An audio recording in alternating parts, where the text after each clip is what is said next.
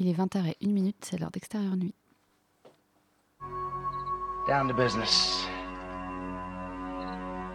I got my wild cherry diet Pepsi, and uh, I got my blackjack gum here, and I got that feeling. Mm, yeah, that familiar feeling that something rank is going down out there. Oui, non, non, vous ne vous trompez pas, il s'agit bien d'une apostrophe. Hein. Voilà, je m'adresse à vous, chers spectateurs. Don't ever feed him after midnight. She's! Alive!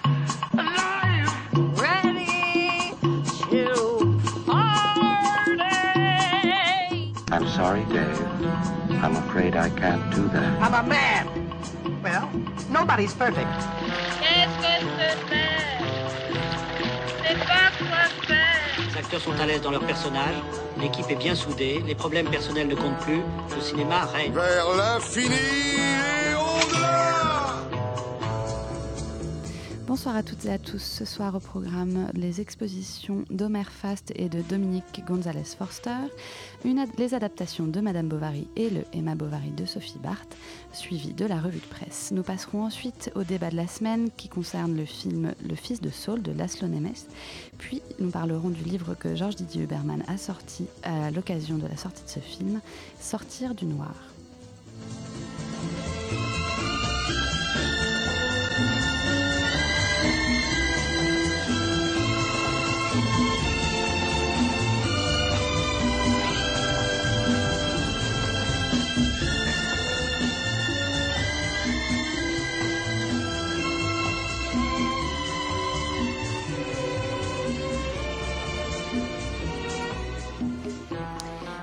Commence en- avec les expositions qui se tiennent en ce moment au Jeu de Paume et au Centre Pompidou et qui, euh, qui, enfin, qui, qui pas hommage, mais qui, euh, qui présentent euh, le travail de Homer Fast et de euh, Dominique Gonzalez Forster.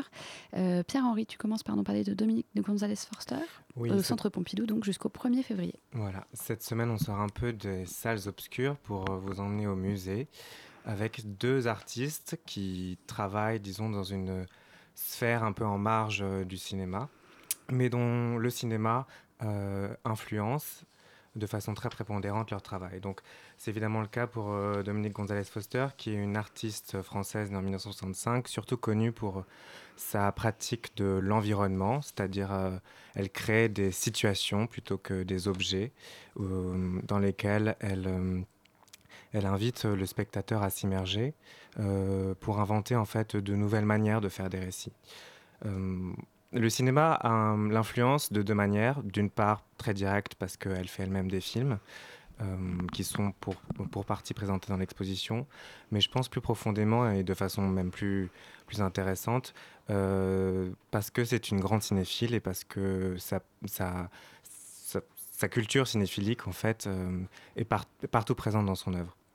C'est notamment, elle, c'est une grande fan de Richard Fleischer, qui, dont Soleil Vert trône un peu au, sommet de son panthéon personnel, et euh, dont elle tire beaucoup euh, d'images et d'inspiration pour euh, créer des situations qui ne comportent pas forcément d'éléments vidéo, mais qui en tout cas permettent aux, spectateurs ou aux visiteurs de l'exposition de circuler mentalement dans ces espaces qu'elle crée. Moi, j'ai Ah. été, euh, pardon, j'ai été un peu surprise, à vrai dire, par, euh, par l'exposition que j'ai trouvée assez hétéroclite et j'ai eu du mal à, j'ai eu du mal à, à comprendre en fait euh, la, hum, sa, sa- sa démarche, sa, sa démarche artistique et même ce ce qu'elle a, ce qu'elle veut montrer. En fait, j'ai beaucoup de mal à, à saisir ce qu'elle veut montrer dans, dans, dans, ses- Mm. dans son œuvre. Elle n'est pas spécialement dans une dimen- dimension de représentation ou de mimésis. Donc c'est en cela que je dis qu'elle est assez à part, c'est-à-dire qu'elle appartient à cette génération d'artistes comme Philippe Areno, Pierre Huyghe, qu'on a pu voir aussi au Palais de Tokyo, Centre Pompidou euh, ces dernières années. C'est un peu le grand trio euh, des années 80 et 90 qui euh, tous ont une culture cinématographique et ont décidé de travailler cette culture-là en la déconstruisant. Pierre Huyghe a fait des films très importants euh, en déconstruisant des scénarios de Sidney Lumet et en reconstruisant un film à partir de ça. Il y a un film qui s'appelle Sound Memory, qui qu'on peut voir dans la, dans la collection vidéo du Centre Pompidou. Euh, et Dominique Gonzalez-Foster, je pense, s'in- s'inscrit aussi dans cette démarche-là, c'est-à-dire qu'elle a beaucoup regardé, donc je le je disais, Richard Fleischer. Euh, Il y a un- Werner Herzog est très important pour elle, la figure de Fitzcarraldo Ouais, beaucoup. est présente dans, dans l'exposition à travers un hologramme. Et c'est une manière aussi de porter en fait un récit qui là un récit d'une utopie, qui est la, question qui la travaille en fait dans n'importe quelle, dans n'importe quelle œuvre qu'elle puisse envisager et réaliser par la suite. L'utopie de construire un opéra au milieu de l'Amazonie qui est, qui est en fait tiré d'une histoire vraie et qui est le, le support scénaristique du film de Werner Herzog. Elle est aussi obsédée par la figure de Lola Montes, mais pas la figure historique de Lola Montes, la figure de Lola Montes revue par Max Ophuls. Donc ce qui est un peu déroutant, c'est que c'est une pratique assez citationnelle, euh, où elle dissémine en fait ses références cinématographiques, mais quelque chose qui infuse quand même en profondeur no- non seulement l'expérience de l'exposition, mais la structure de l'œuvre elle-même. Et ce qu'on peut aller voir aussi en ce moment euh, au Jeu de Paume, c'est euh, l'exposition euh, consacrée à Omer Fast, qui est donc un plasticien euh, d'une quarantaine d'années, qui est né au Liban, si je ne me trompe pas, et qui a vécu aux États-Unis, et puis maintenant qui vit à Berlin, Il est né en Israël en Israël. en Pardon. 1972. Euh, et hum, là, pour le coup, je trouve que. Alors, c'est un travail beaucoup plus cinéma- cinématographique, de façon beaucoup plus directe et beaucoup plus franche. D'autant qu'en plus, ça, son- l'exposition qui lui est consacrée euh, présente en fait euh, quatre ou cinq vidéos euh, qu'il a réalisées entre 2002 et aujourd'hui. Il y en a une d'ailleurs qui, a été- qui a été faite pour, euh, pour l'exposition au Jeu de Paume, qui se tient d'ailleurs jusqu'au 24 janvier, que moi je trouve très intéressante, qui s'appelle euh, Diptyque, si je me trompe pas. Continuity. Con- Continuity Diptyque et qui raconte en fait l'histoire d'un couple qui essaie de faire le deuil de, de, son fils, de leur fils parti, parti combattre en Afghanistan. Mhm.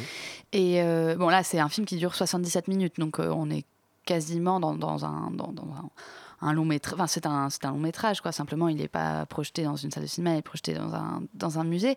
Euh, ce que je trouve très intéressant, justement, dans le travail de, d'Omer euh, Fast, c'est euh, son, son travail sur la représentation et la, et la, et la narration. Enfin, Je ne Mhm. sais pas ce que toi, tu, tu en as pensé, mais Oui, oui. c'est ça que je trouve, je trouve vraiment passionnant dans, dans le film qui est présenté là. C'est assez emblématique ce titre Continuity parce que c'est un ciné... enfin, c'est un vidéaste, très exactement, en train de devenir cinéaste, puisqu'il a présenté son premier long métrage au, au dernier euh, London Film Festival. Donc, on va peut-être avoir la chance de le voir sur les écrans français l'année prochaine.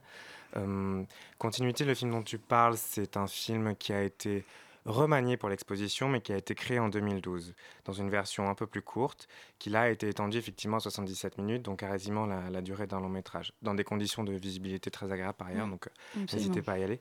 Euh, effectivement, c'est un cinéaste très important, je pense qu'il influence aussi beaucoup de cinéastes euh, qui sont aujourd'hui dans le circuit plutôt de l'industrie cinématographique, lui est encore en marge, euh, puisqu'il il trouble les frontières entre réel et représentation. La, question de la continuité, et plus exactement de la circulation, de la répétition, est une constante dans ses œuvres. Euh, il invente de nouvelles formes narratives par une pratique du montage assez audacieuse, c'est-à-dire qu'en fait, il fait rejouer plusieurs scènes d'affilée à différents personnages, ce qui crée en fait une espèce de, de brouillard euh, narratif. Euh, en tant que spectateur, on ne sait plus très bien où est-ce qu'on en est, donc ce qui aussi permet de prendre les films en cours et puis de les regarder de façon assez, assez discontinue finalement, paradoxalement. Euh, parce qu'il y, a une di- il y a une vraie dimension onirique, je trouve, en fait, dans, dans ce travail. Enfin, C'est-à-dire qu'on peut, on peut arriver en plein milieu, euh, en plein milieu du film. De toute façon, ça nous semblera étrange. C'est vraiment, euh, je trouve qu'il y a une vraie, euh, une vraie interrogation sur ce que. Enfin, on pense forcément à la notion d'inquiétante étrangeté au sens onirique et au sens réel du terme. C'est ça que je trouve Ouais. très intéressant dans, C'est un dans ce film. cinéaste qui se débarrasse de toute explication pour justement focaliser toute l'attention des spectateurs sur la structure même de la narration. Là, en l'espèce, ce qui réunit les, trois films principaux présentés au Jeu de Paume, c'est l'imaginaire de la guerre et la possibilité de représenter la guerre et potentiellement même de l'irreprésentabilité de la guerre dont on va parler en deuxième partie. Eh bien, on ne saurait que trop vous conseiller ces deux expositions, donc l'une au Jeu de Paume jusqu'au 24 janvier pour Omer Fast, l'autre de, Domini- de Dominique Gonzalez Forster jusqu'au 1er février au Centre Pompidou. On écoute maintenant un extrait de la bande-annonce d'Emma Bovary de Sophie Barthes. Please, God, let him be the right one. Ut feminem corpore de virile dares carne princip.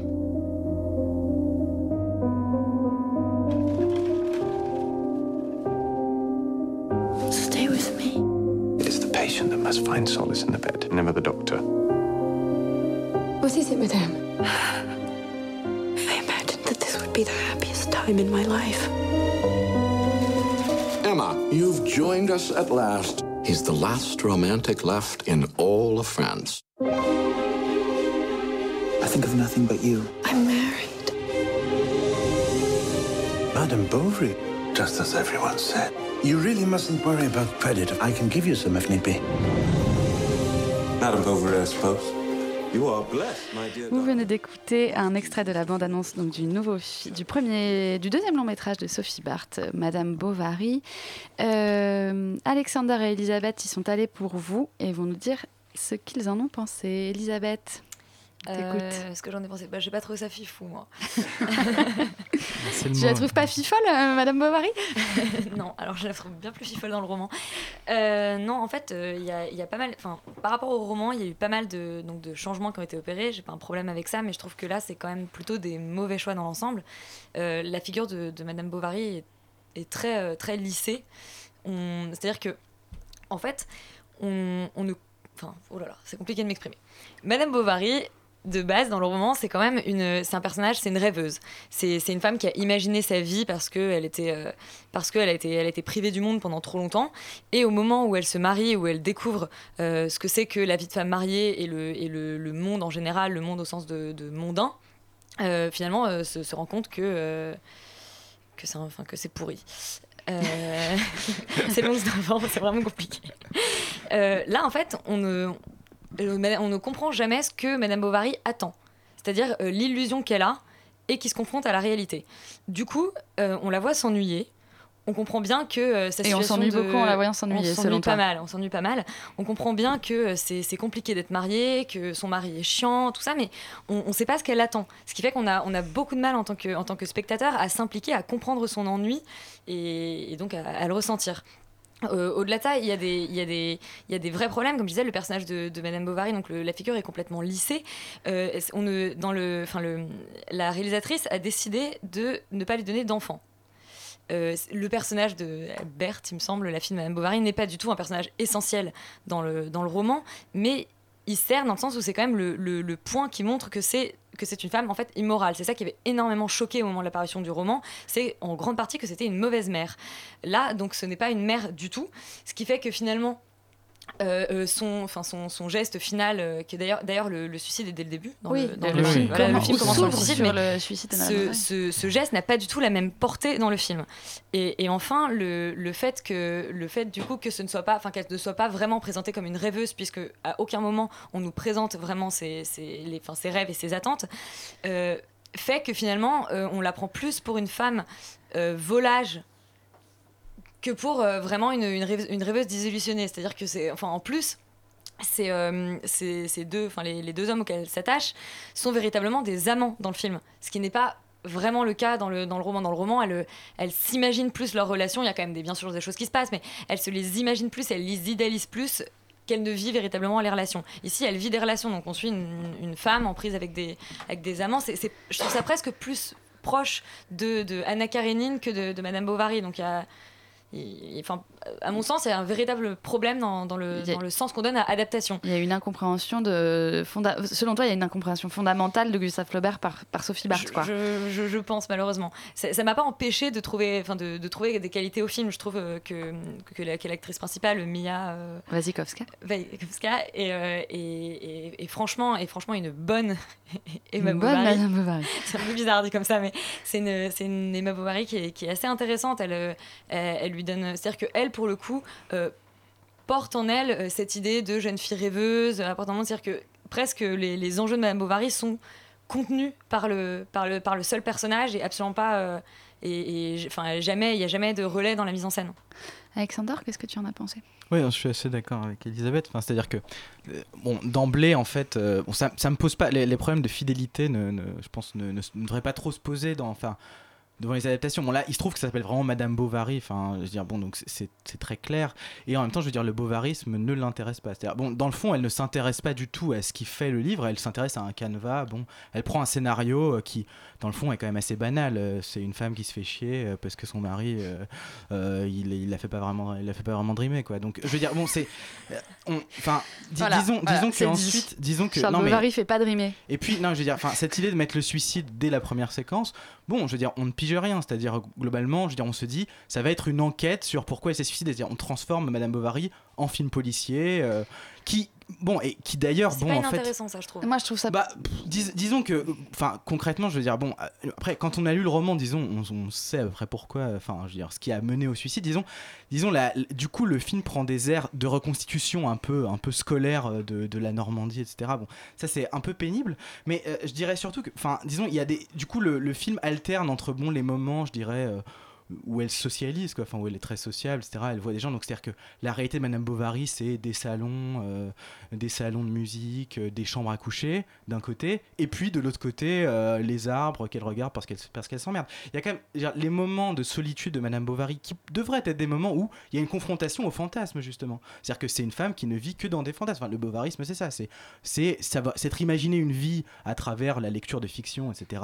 Et on voit Madame Bovary lire une fois dans le, truc en gros et Charles Bovary lui demande ouais c'est cool ce que tu lis ou pas bon euh, elle dit non bon c'est pas trop enfin voilà disons ça, ne- le rapport Il lui dit, elle lui dit c'est cool et elle lui dit ça parle du moyen, Le- ça parle de du Moyen-Orient ou de l'Orient et mais- il lui dit on n'ira jamais, ça sert à rien. Oui. Enfin, tu vois, non, mais le, non, mais, oui, non, euh, non, mais le rapport à la lecture n'est jamais envisagé et le rapport à l'imaginaire de Madame Bovary n'est jamais envisagé. Ce qu'on voit de la vie euh, personne, enfin ce qu'on voit de la vie de Madame Bovary, enfin ou de, de- de- du regard de Madame Bovary, c'est euh, mater des arbres, euh, c'est mater des arbres dans la nature. Et c'est filmé vraiment comme des clips shows, c'est-à-dire vraiment on a l'impression qu'il y a une musique euh, tout le temps au moment où elle est seule, elle se promène comme ça, etc. C'est ça dure 5 minutes. Et en effet, on est un peu, on est un peu désemparé lui parce qu'on se dit bah ok bon bah tu marches, euh, tu marches, euh, tu marches dans la nature et puis après on passe tout de suite, on Ouais, revient ouais. à une chambre. C'est un, un des gros défauts du film. C'est-à-dire Oui, que c'est un découpage bon. extrêmement, extrêmement euh, à la hache. euh, Enfin, oui, c'est ça, c'est un découpage à la hache qui alterne, effectivement, tu le dis très bien, des, des- des moments où elle s'ennuie, puis elle va au bal, puis elle s'ennuie, puis elle va voir puis son amant. C'est- voilà. systématique, c'est très systématique. C'est très systématique. Cela étant, il y, y a une chose que je trouve intéressante dans le film, euh, c'est euh, la place. euh, La, la place qu'accorde euh, le- la réalisatrice à la faillite dans le dans la dans la comment dire dans le, le- le- l'effondrement voilà dans l'effondrement pro- progressif de de- d'Emma Bovary et dans la et, et qui justi- enfin qui, qui ne justifie pas mais qui explique beaucoup en fait, la faillite explique beaucoup plus son geste euh, suicidaire que, euh, euh, ses relations amoureuses ratées ou que sa petite vie qui ne, qui ne- la satisfait guère. Je trouvais que ça, ça, c'était une lecture plutôt intéressante. Après, je pense qu'effectivement, ça vide, ça vide de son sens euh, le, le- le- le roman. Enfin, je- je- Oui, enfin, mais ça- en tout cas, ça, ne- ça ne- ça ne- ça ne- ça n'est ça n'est pas fidèle au roman en ce sens-là. Non mais le film ne donne pas vraiment de sens à, à cette proposition puisque ça, fait l'objet d'un twist, ça, c'est-à-dire en fait à la fin du film elle dit ouh là là j'ai plein plein de dettes, je vais me suicider. Enfin c'est vraiment, je veux dire la, la Oui, oui, logique non, du film ne conduit oui. absolument pas à ça. Si c'était vraiment une lecture, en effet, si ça avait un truc euh, Zola, l'argent, etc. Ce serait intéressant. Mais bon dans ce cas-là on, on fait autre chose. Je veux dire il y a des cinéastes qui ont choisi de, de, de, de faire autrement, de, prendre de la distance par rapport au roman, parce qu'il y a eu quand même beaucoup d'adaptations de Madame Bovary. Je veux dire, là, là, c'est quand même un film qui prend ça comme canevas, et puis en effet qui invente, euh, qui essaie, qui invente, qui fait croire qu'il invente une autre cohérence euh, au récit en toute fin de film. C'est-à-dire en toute fin de film, tout à coup on a une scène où elle dit oh là là, oh là là, il y a plus de fric. Euh, bon bah ok, euh, bah dans ce cas-là, euh, s'il y a plus de fric, il y a plus rien. Donc euh, voilà. Disons l'imaginaire du film c'est quand même ça. C'est quand même. Ok, on pourrait dire que c'est matérialiste, c'est très bien, etc. Sauf que il y a en deux heures de film, je veux dire, ce problème de l'argent est un problème un peu un peu futile, disons, ça ne les touche jamais puisque de toute façon, en effet, le le propre du crédit, c'est en effet de repousser, enfin de la dette, c'est de repousser les problèmes jusqu'à un point donné, et ce point arrive à la fin du film, et puis là, bon, bah, il y a un problème, voilà, et, et- et globalement, le film se résume à, euh, au, premier, au premier plan où elle se suicide, puis euh, aux, aux dernières minutes. Le reste du film, c'est euh, restituer, euh, une, reconstituer une- un peu une le- atmosphère quoi. Oui, c'est ça, mais c'est- disons. C'est très très très premier degré. Et Ouais. et il y, a- enfin, il y a un point qui me gêne énormément, mais ça, c'est pas la seule adaptation auquel on pourrait faire le reproche, c'est que c'est quand même euh, c'est très lourd. Il, y a- il, il manque, il manque la- dans, dans le roman, il y a Puis il y a quand même. ironie dans le C'est film, ça, enfin, c'est c'est exactement là où j'allais venir. aucun Il y a de l'humour, il y a- On il y a s'en très de au l'humour. sérieux, quoi, Et c'est ça, très, Flaubert, Flaubert ça. euh, gère très bien ça. Et ici, c'est, c'est la Il a- musique. il y avait d'autres On l'a entendu là dans qui- la musique, moi, me. Non, mais on dirait une adaptation de Jane Austen. Enfin, vraiment, c'est vraiment, on dirait un C'est film romantique. ça. c'est C'est très pénible. C'est-à-dire que, certes, certes, euh, euh, Emma Bovary est un personnage romantique, mais bon, comme Flaubert déteste ça, ça fait l'objet d'un traitement très ironique. Et en même temps, euh, elle, croit vivre, elle croit vivre une expérience romanesque. Le livre de, de- Flaubert n'est pas du tout une expérience romanesque, c'est une expérience, au contraire, enfin, c'est- très plat. Enfin, je veux dire, ce, à quoi on assiste, je veux dire, en lisant le bouquin, bon, je veux dire, c'est en effet de l'expérience de l'ennui. Enfin, et c'est vrai que bon, il y, y a un cinéaste qui était Claude Chabrol qui avait réussi un peu à, enfin, qui avait choisi vraiment de, de, de, de lisser le- la chose en, en comparant son écriture au, au enfin l'écriture du film et l'écriture des plans. Il avait essayé de coller ça au style de Flaubert. Du coup, il, il reproduisait l'ironie. Bon, c'était une autre forme de, de côté scolaire, mais au moins il avait saisi le ton un peu de Flaubertien, quoi. Oui, bon là, effectivement, Sophie Barth euh, en a fait un bonbon à la violette. Donc euh, si vous aimez le- les bonbons à la violette, euh, les crinolines, euh, allez-y. Mais effectivement, vous pouvez aussi très bien vous en passer.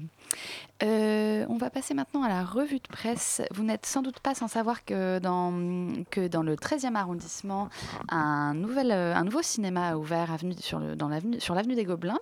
Euh, et il s'agit du, nouveau Gaumont Pâté, euh, les, les Fauvettes, dont les cinq salles sont affectées au film restauré. Ce mini multiplex de patrimoine avec sa façade clignotante est situé au 58 avenue des Gobelins et a ouvert vendredi 6 novembre et a fait carton plein le week-end dernier, nous a indiqué le Figaro. Euh, non loin de l'UGC Gobelin, qui est au 66 bis, qui va bientôt s'agrandir à 11 salles, les Fauvettes s'inscrivent dans le projet de la fondation Pathé, euh, Pathé Jérôme Sédou, situé au 73 de la même avenue, qui vise à conserver les films et à éduquer le jeune public à l'image. L'artère commerçante des Gobelins située entre la place d'Italie et le quartier latin va-t-elle devenir le nouveau lieu d'affluence des spectateurs après les halles et son géant UGC Cinécité, le carrefour de l'Odéon et ses deux circuits dans un mouchoir de poche ou le bassin de la Villette? C'est la question que se pose Clarisse Fabre dans un, dans un article du Monde en date du 9 novembre dernier. Elle indique que chez les exploitants, ces spots, comme elle dit, ont un nom. Ce sont les aspirateurs à entrée. L'image de l'appareil bruyant qui ramasse tout sur son passage en dit long sur l'ambiance qui règne dans la capitale. Agressive car très concurrentielle. Paris est une ville à part. Les films d'auteur en version originale ne sont plus l'apanage des salles à réessai, mais sont aussi programmés par les circuits. Ceux-ci cherchent à satisfaire la curiosité de leurs spectateurs, surtout lorsqu'ils sont titulaires de la carte UGC illimitée. Dans ce Paris en VO, tout le monde s'arrache les films d'auteurs attendus, les Nanni Moretti, les Pedro Almodovar ou le dernier opus du grec Yorgos Lantimos, The Lobster. Gaumont Pâté, UGC et MK2 réalisent 85% des entrées dans la capitale, un chiffre validé par Michel Gomez, patron de la mission cinéma de la ville de Paris. Il indique Je ne connais pas d'autres secteurs où il n'existe aucun contrat écrit. Les promesses qui sont faites ne sont pas toujours tenues, déplore-t-il. Dernièrement, la ville de Paris a posé une condition à l'agrandissement de l'UGC Gobelin. Le multiplex doit prendre des engagements en vue de préserver l'accès aux films de la salle voisine et essai, l'Escurial. La vitrine parisienne avec plus de 400 écrans enviés dans le monde entier commence à craquer. Y a-t-il encore de la place pour un nouveau venu? s'interroge-t-on. Jérôme Sédou, propriétaire des Fauvettes, fait le pari qu'il existe des spectateurs, des spectateurs pour aller voir ou revoir en salle les films cultes vus à la télévision. Le cinéma a ouvert ses portes avec le Cornio, de Gérard Houry, avec Bourville et Louis de Funès, qui a déjà été diffusé 12 fois à la télévision depuis 1990 et réunissait 5,7 millions de téléspectateurs sur TF1 le 1er janvier 2013. En novembre, les Fauvettes proposent entre autres l'intégrale des films Pixar, Paris, Texas, de Wim Wenders, ou encore le cycle consacré au cinéaste hongkongais Wong Kar-wai. Le slogan du complexe a fait bondir la profession. Il y a des, je le cite, il y a des films inoubliables, il y a maintenant un cinéma pour les rendre éternels. Pionnier de la distribution de films restaurés, directeur et cofondateur de Carlotta Film, Vincent-Paul Boncourt fait cette mise au point. Certes, les Fauvettes sont un prototype, c'est la première fois qu'un circuit investit dans un cinéma consacré au répertoire, mais la communication donne le sentiment que rien n'existait avant, alors que la capitale offre un- une programmation de films de répertoire unique au monde, souligne-t-il. Il y a les salles emblématiques du quartier latin, Champeau, Filmothèque, Grand Action, le Max Linder sur les grands boulevards, la Cinémathèque française à Bercy, le Forum des Images etc. Les Fauvettes leur fera-t-elle de l'ombre? Jérôme Seydoux n'a pas souhaité répondre à, aux questions de Clarisse Fabre. L'inquiétude est d'autant plus grande que le secteur connaît un essoufflement. L'offre de films de patrimoine est devenue très forte, même un cinéphile a du mal à suivre. Cette année, Carlotta ne distribuera que 10 films contre 15 ou 16, contre 15 ou 16 ces, dernières, ces dernières années, poursuit Paul, Vincent Paul Boncourt. À la, à la filmothèque de la rue Champollion, à deux pas de la Sorbonne, Jean-Max et François Cos, les directeurs de la salle, disent la même chose. Un film de patrimoine ne fait fait 4 à 5 fois moins d'entrées qu'il y a 30 ans. Peut-être les fauvettes vont-elles générer un nouveau public moins spécialiste qui viendra ensuite découvrir nos films s'interroge François Cos.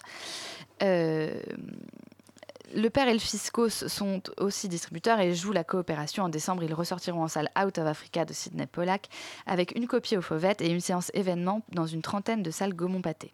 S'il y a une rue art et essai dans la capitale, c'est bien la rue Champollion avec le Champeau, le Reflet et la Filmothèque. À eux trois, les exploitants de la rue Champollion forment une sorte de multiplex. J'encourage les salles indépendantes à se coordonner. Ce pourrait être un moyen d'avoir un meilleur accès aux films, souligne le patron de la mission cinéma de Paris. Euh, D'autres indépendants sont en train de s'organiser. 22 établissements, soit 39 écrans, sont déjà réunis au sein de l'Association des cinémas indépendants parisiens, présidée par Isabelle Gibal-Hardy, directrice du Grand Action. Y figurent entre autres le Balzac, l'Étoile Lila, le Luxor, l'Arlequin, le Studio des Ursulines ou, le- ou les MK2. Jusqu'à présent, leur coordination se limitait à diverses programmations jeunes publics. Désormais, les CIP, donc cinéma indépendant parisien, bâtissent le deuxième étage de la fusée avec un projet de carte, une tarification commune et un site internet qui devrait voir le jour au début de l'année 2016. MK2 a toutefois réservé sa réponse sur le projet de carte, précise la, précise, précise la présidente de CIP. Ce sera l'allociné des indépendants, résume l'ancienne publicitaire. On veut affirmer notre travail d'artisan, on suit des auteurs, on organise des rétrospectives, des échanges avec le public. Aller dans une salle indépendante, c'est un peu comme acheter du café équitable. Nous saurons donc début 2016 ce qu'il en est de cette nouvelle carte. On écoute maintenant de la musique, c'est l'heure de, des Demoiselles de Brian Eno.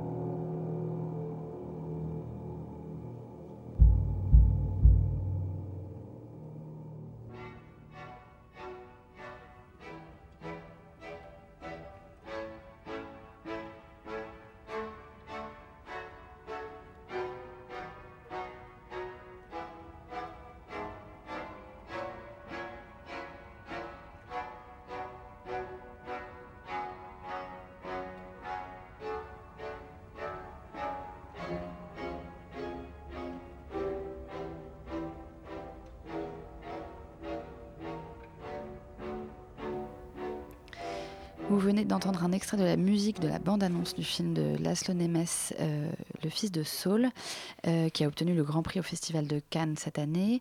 Laszlo Nemes ou Laszlo Nemsch, je ne sais pas tellement comment on prononce son nom euh, en magyar, est un réalisateur donc hongrois qui a vécu longtemps en France, qui est né en 1977. Et Le fils de Saul est son premier long métrage. Guillaume, qu'en as-tu pensé? Euh, bah, je trouve que c'est un, un bon film. Euh, C'est un sujet évidemment bon, bah, qui, est, qui est compliqué, surtout en, en France où euh, une grande partie de la réflexion critique euh, s'est fait à partir d'un texte de Jacques Rivette sur, euh, le, sur un film, notamment sur un plan d'un film de, qui s'appelait Capot de Gilles Pontecorvo. Euh, voilà, que beaucoup ensuite, euh, par exemple, bon, l'un des plus connus, Serge Danet, euh, voilà, a repris ensuite euh, voilà, cette pensée morale de l'image à travers ses textes. Donc, Parce que rappelons que Jacques Rivette, dans le texte dans les cahiers du cinéma, parlait d'un travelling, du travelling de Capot, donc en disant que l'homme qui avait réalisé ce, ce travelling d'une main sur un fil barbelé méritait le, le Le plus, mépris. le, mépris Voilà. plus profond. Voilà, et par exemple, bah, Serge Danet disait que si par exemple quelqu'un ne comprenait pas ce texte ou ne comprenait pas pourquoi Rivette disait ça, il avait rien à voir, euh, il pouvait rien avoir euh, avec la personne en face, quoi. Voilà, donc il y avait vraiment, euh, voilà, donc il a, le film arrive aussi quand même dans un dans un contexte, euh, on va dire comme ça, c'est-à-dire au niveau de la réflexion critique.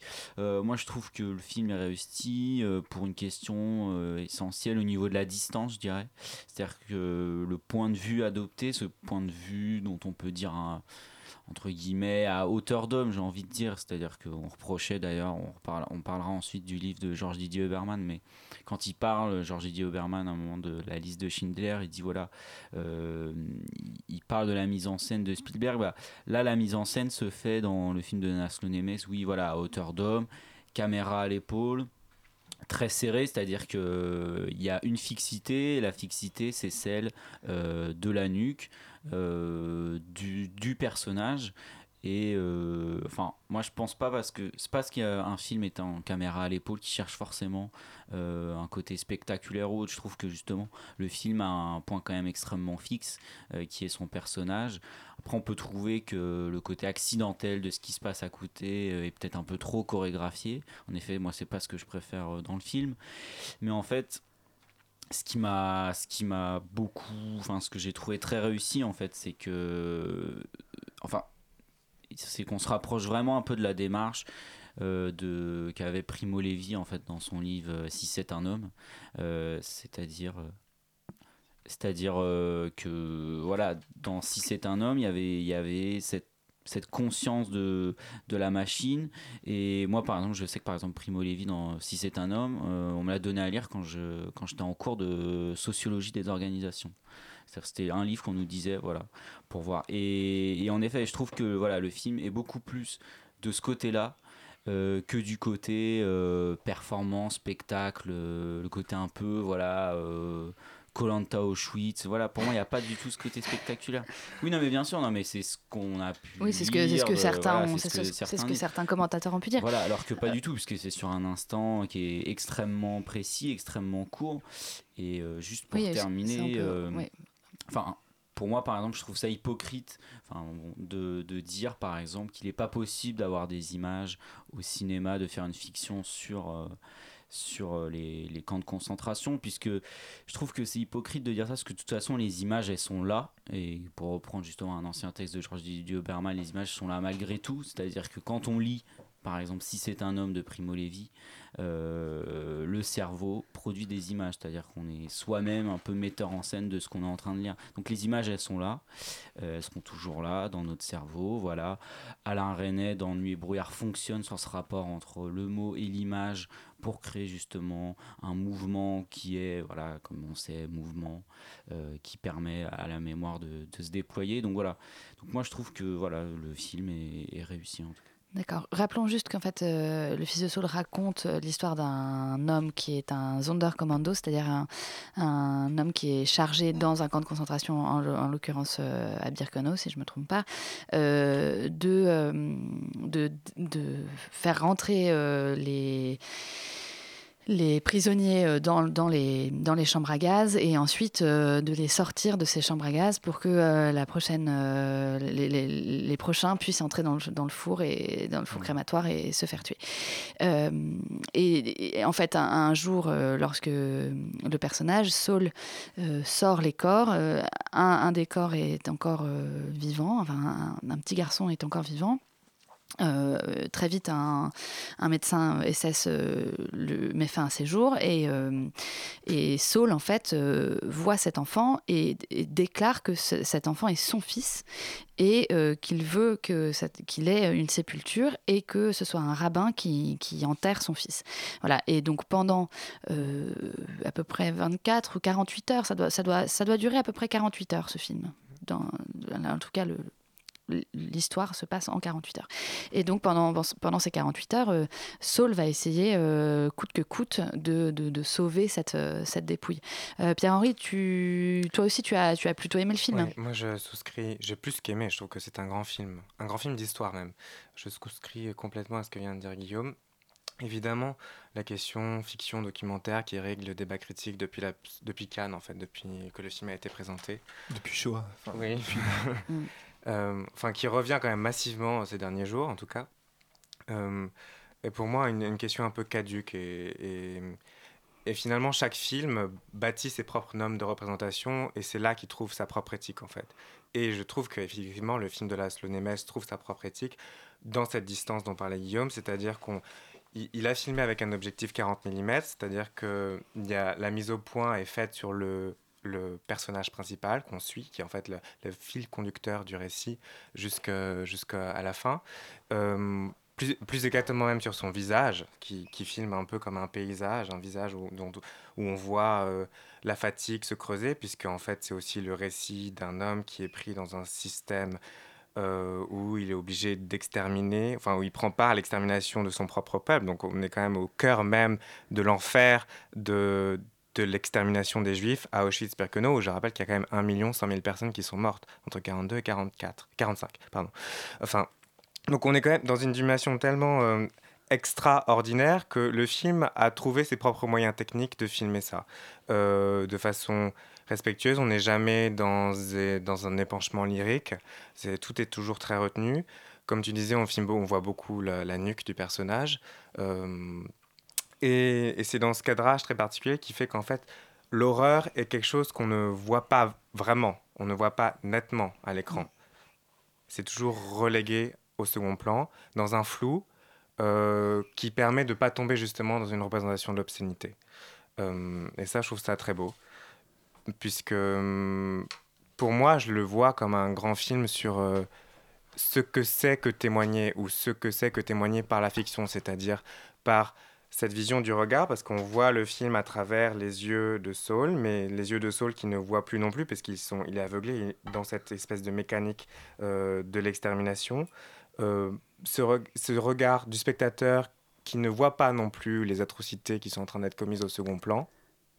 Euh, et l'enfant qui est le personnage une centrale finalement du récit, puisque on peut voir aussi le film comme un récit qui est déjà dans l'au-delà, enfin comme un conte, on va peut-être en parler tout à l'heure, mais en tout cas, euh, c'est l'analyse de Didier Berman, un conte documentaire, dit-il.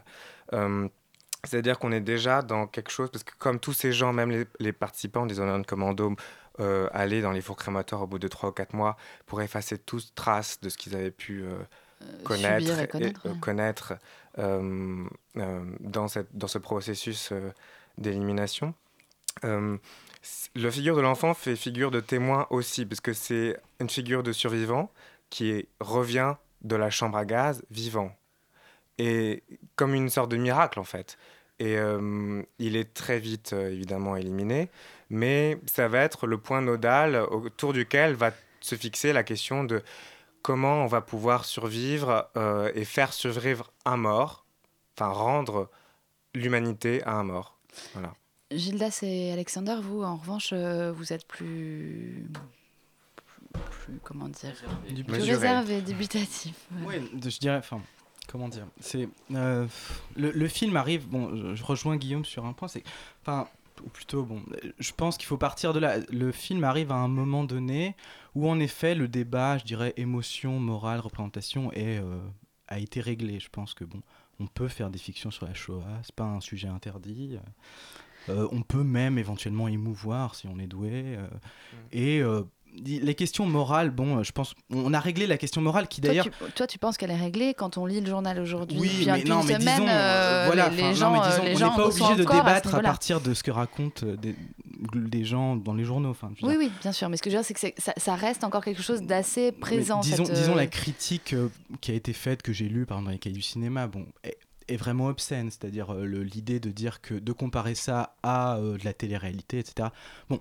C'est une critique qui est obscène. Bon, je, je, je partage pas du tout ce- cet aspect-là, puisque je pense justement que c'est une critique morale et que c'est une critique qui se fait passer, une critique morale qui est hypocrite et qui est même usurpatrice, enfin, qui usurpe les habits de la politique. C'est-à-dire, je pense que le problème de la critique morale, c'était c'était une critique qui euh, n'était pas politique. Bon.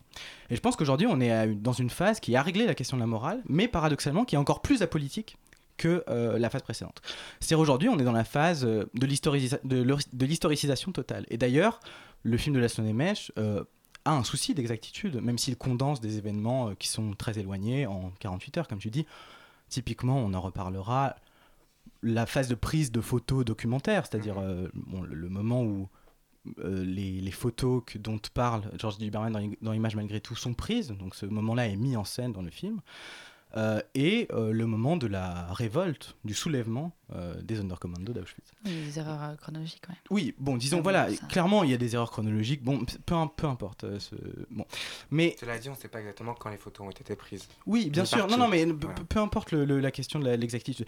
Mais en tout cas, c'est un film qui présente des moments d'histoire. Et ces moments d'histoire, d'ailleurs, ces deux moments d'histoire euh, majeurs, euh, la prise des photos et le soulèvement, ne sont pas du tout euh, problématisés dans le film. C'est-à-dire que ce sont des éléments euh, qui, en fait, attestent le vrai, en quelque sorte. C'est-à-dire qu'ils attestent que euh, le film est bien documenté, etc. Et d'ailleurs, euh, Georges Duberman s'y est pas trompé. Il dit euh, c'est un film très bien documenté, etc.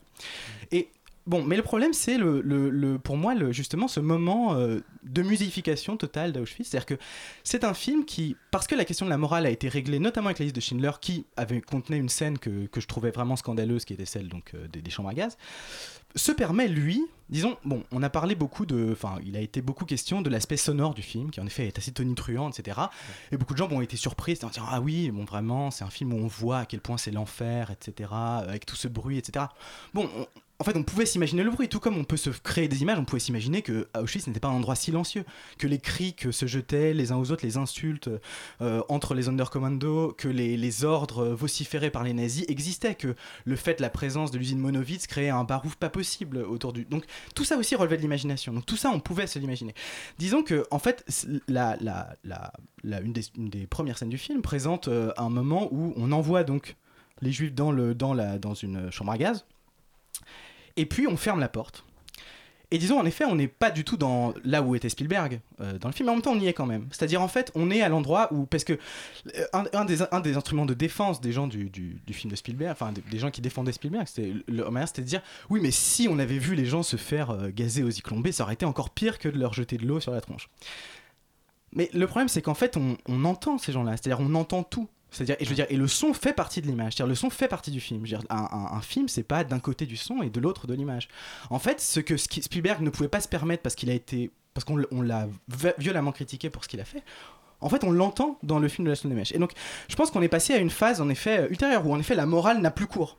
Et et bon, et, et globalement, je pense que la raison pour laquelle sa morale n'est plus court, c'est que on a créé une institution euh, apolitique, enfin en tout cas qu'on a dépolitisée, euh, de, dans l'histoire, et je pense que le film participe de ce moment-là, qui est un mouvement de musification. C'est simplement là où il était scandaleux, et je pense que ça l'est toujours, chez Spielberg de reconstruire Auschwitz, euh, chez la Mèche, ça ne l'est plus, parce qu'on a une institution complètement apolitique, c'est-à-dire qui est considérée comme neutre. Et cette manière de faire est considérée de manière tout- totalement. Et du coup, on considère qu'il n'y a que le style, ce style qui consiste donc à déplacer euh, Auschwitz dans le flou, mais en fait on voit très bien Auschwitz. Enfin, je veux dire, il faut pas déconner. Je suis on, pas du tout d'accord. On voit très bien, on voit très bien. voulais Auschwitz. rebondir sur ce que vient de je, dire je rebondis sur le dit Alexandre parce qu'il y a quelque chose d'assez essentiel. c'est- La question du musée, en fait, quand tu te trouves dans un musée, c'est tu es dans un espace pour pouvoir ressentir des œuvres. Et ça, ça va avec quelque chose de, de très particulier qui est, euh, c'est ce que dit euh, le réalisateur dans une interview pour Trois Couleurs. Il dit précisément, euh, je veux offrir aux spectateurs la possibilité de faire l'expérience viscérale euh, du milieu de l'univers conce- euh, concentrationnaire. Donc ça, ça veut dire quelque chose. Ça veut dire que de, toute manière, la question de la fiction et du documentaire est réglée parce qu'il ne peut passer que par la fiction pour, euh, pour nous faire euh, participer à ça, nous faire ressentir ça. Et ça, ça passe par effectivement la question du flou lorsqu'il parle de, lorsqu'il dit qu'en suggérant, on n'essaie pas de faire comprendre, mais de faire ressentir. Et ça, c'est très gênant parce qu'on se retrouve dans un, dans un dispositif où en fait le réalisateur, par ces systèmes-là, en fait, ne cherche qu'une seule chose, c'est euh, faire ressentir euh, au spectateur cet, cet univers-là, l'univers d'Auschwitz. Et moi, enfin co- concrètement, c'est quelque chose, ça, ça ne m'intéresse pas. Ressentir ce qu'on pouvait ressentir dans un camp de concentration, clairement, ça ne m'intéresse pas du Et tout. surtout, ça, sera jamais- Comprendre, ça ne sera jamais ça possible. ne sera jamais possible. Mais ça, c'est son dispositif. Et il en parle de, de cette manière-là.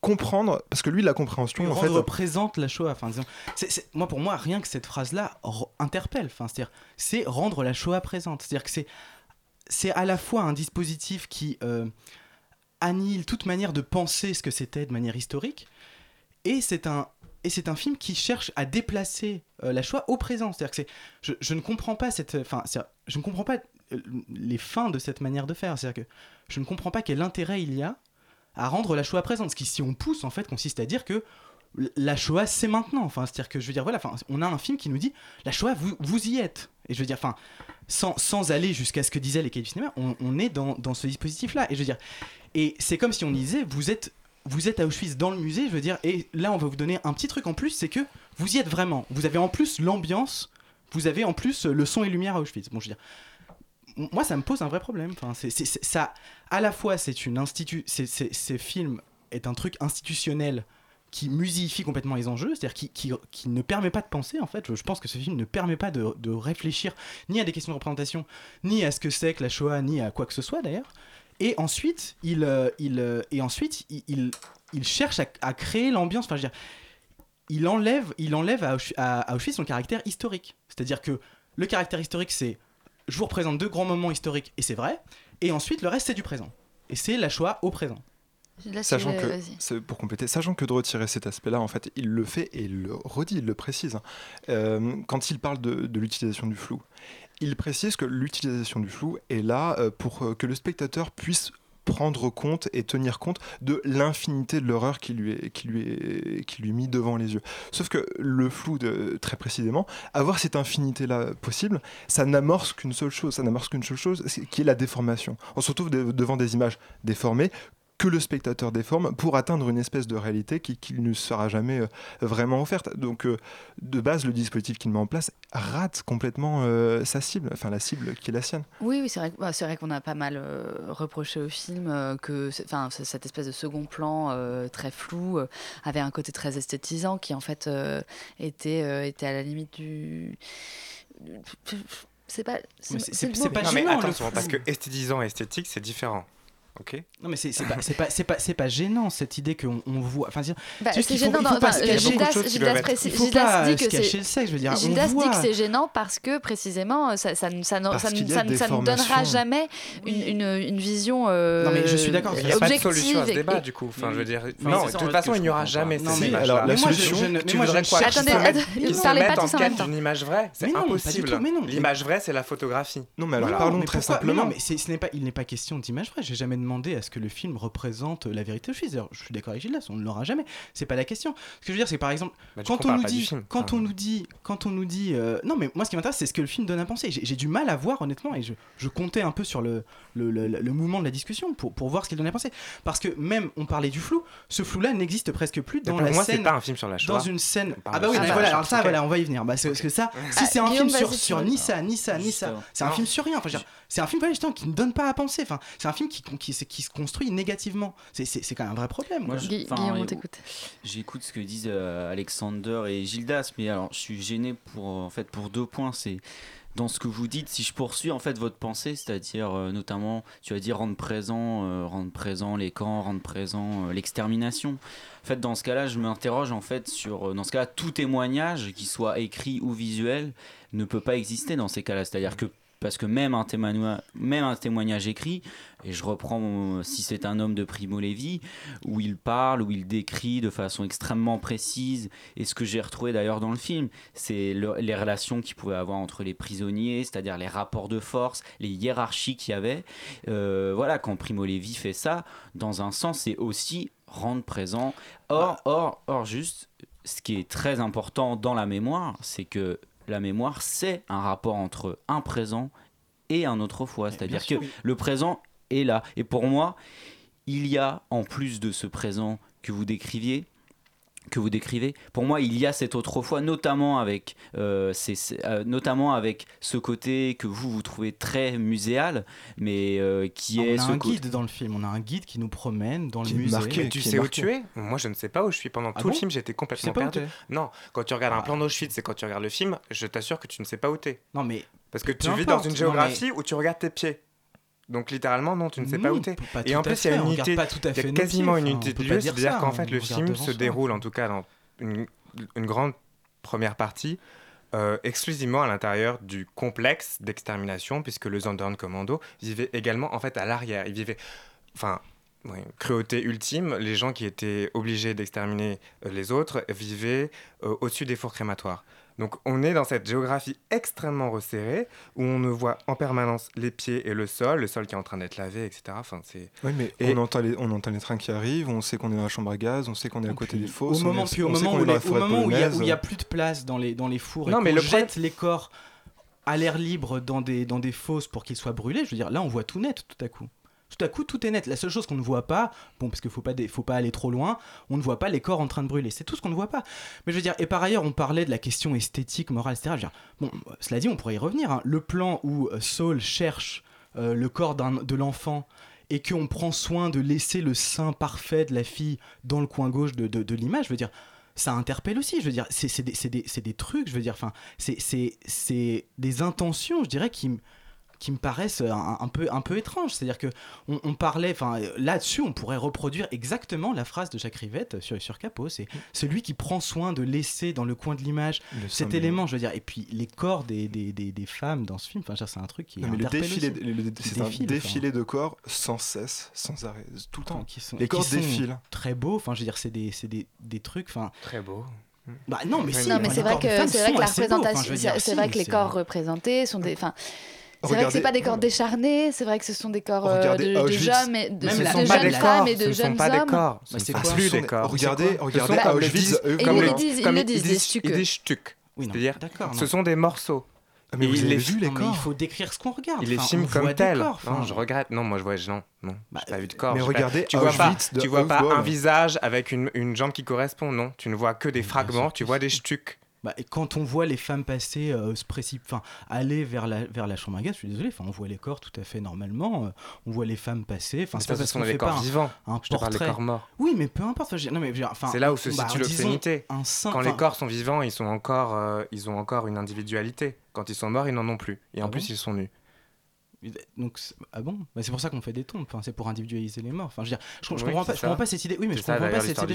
Oui, non, mais d'accord, non, mais oui, non, mais je comprends. Enfin, je veux dire, enfin, ces gens-là sont reconnaissables. On peut, on reconnaît. d'ailleurs, Tu dis, on ne voit pas les corps en entier, on reconnaît des corps dans le, dans le, dans, dans, dans le film. Enfin, je veux dire, c'est. Pas vrai, même à terre, on en voit quand il, quand il lave le sol, comme Quand tu dis, les dans le, traîne, quand quand il il les les traîne, entasse. on les voit les corps. Enfin, Quand il les met dans comment le on peut four, dire on les qu'on ne voit pas des corps? Enfin, Ça me semble. Enfin, là, ça me semble être un, un relativisme extrême. C'est-à-dire, dans ce cas-là, on ne voit pas de corps, on ne voit pas de ci, on ne voit pas de ça. C'est pas un film sur la Shoah, c'est pas un film.